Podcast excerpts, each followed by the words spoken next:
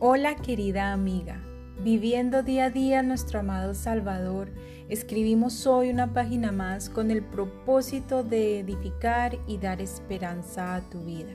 Con un cordial saludo y bienvenida damos gracias a Dios por la oportunidad de compartir su palabra una vez más.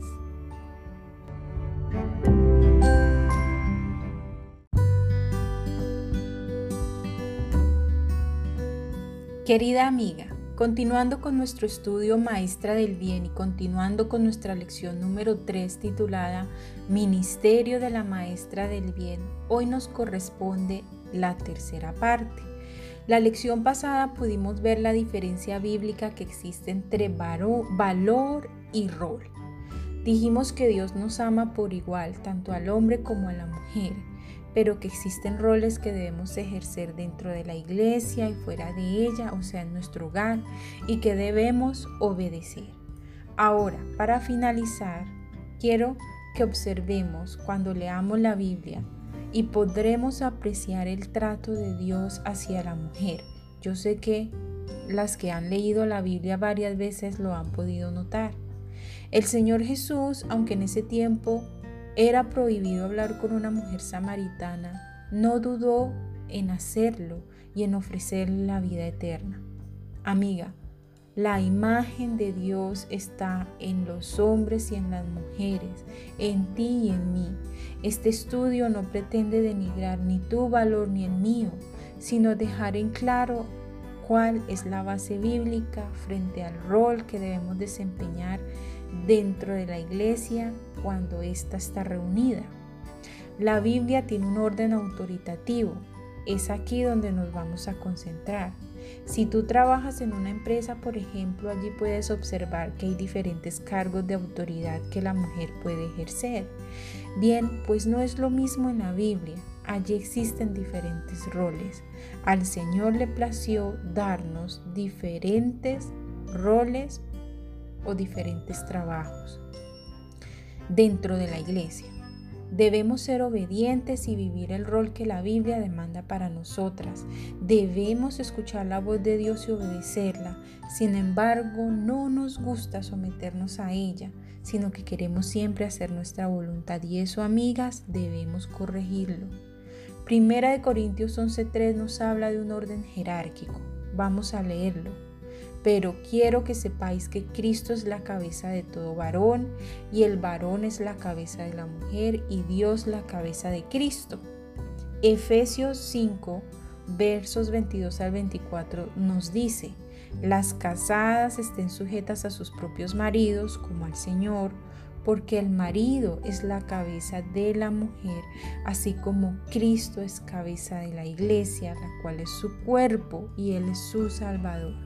Así que como la iglesia está sujeta a Cristo, así también las casadas lo estén a sus maridos en todo. Amada, una mujer que ejerce el pastorado se está poniendo por encima de este mandamiento de Dios. Está en contra, desorganizando o entorpeciendo el diseño de Dios para la familia, porque no puede ser una cosa en casa y otra en la iglesia, me hago entender.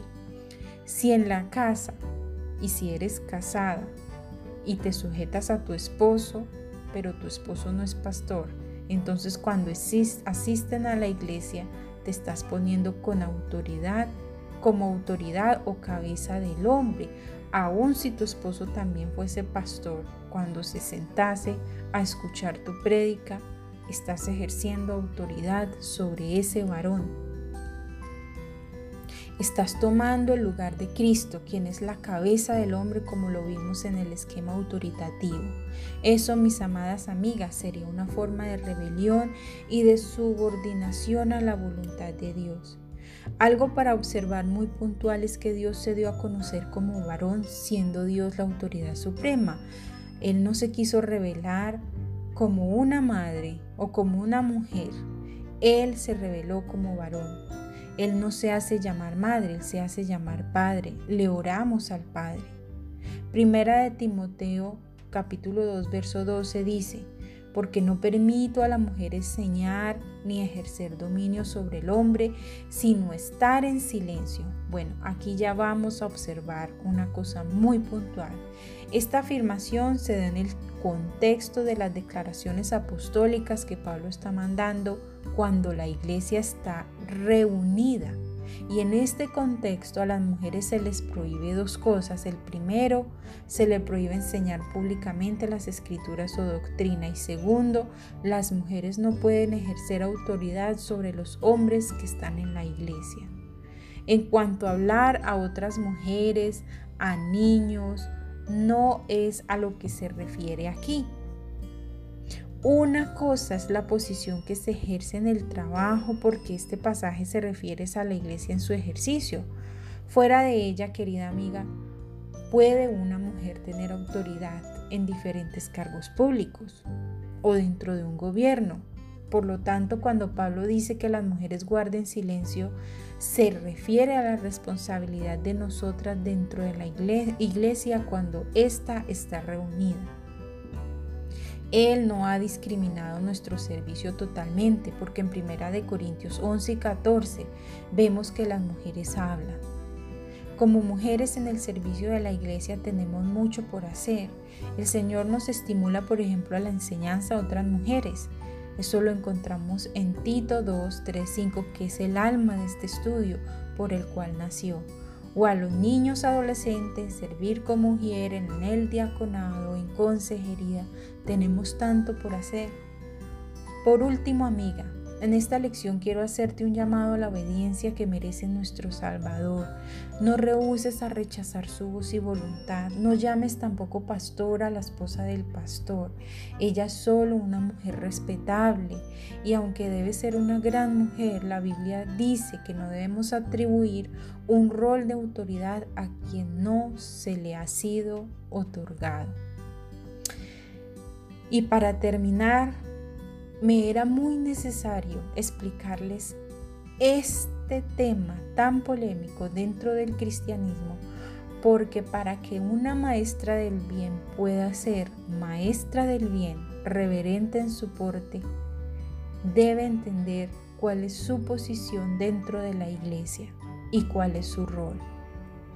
Espero que este tema, esta lección haya quedado muy clavada en sus corazoncitos y que el Señor haya explicado y haya llenado muchas dudas que tal vez tenían.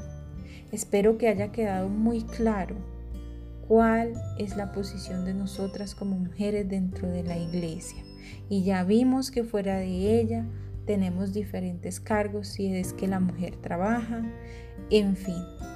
Así que vamos a orar con todo nuestro corazón a nuestro amado Salvador. Amado Padre, Gracias por mostrarme mi campo de acción dentro de la iglesia y lo mucho que puedo ser útil y servir en ella. Gracias por tu amor para con nosotras las mujeres y darnos tan excelente posición de ayuda idónea. Ármanos de responsabilidad para cumplir con Él con honor y valor mientras estemos aquí en esta tierra como tus representantes. Amén. Amada, continuaremos con esta edificante lección que te ayudará a descubrir tu verdadero rol como mujer cristiana en nuestro próximo encuentro.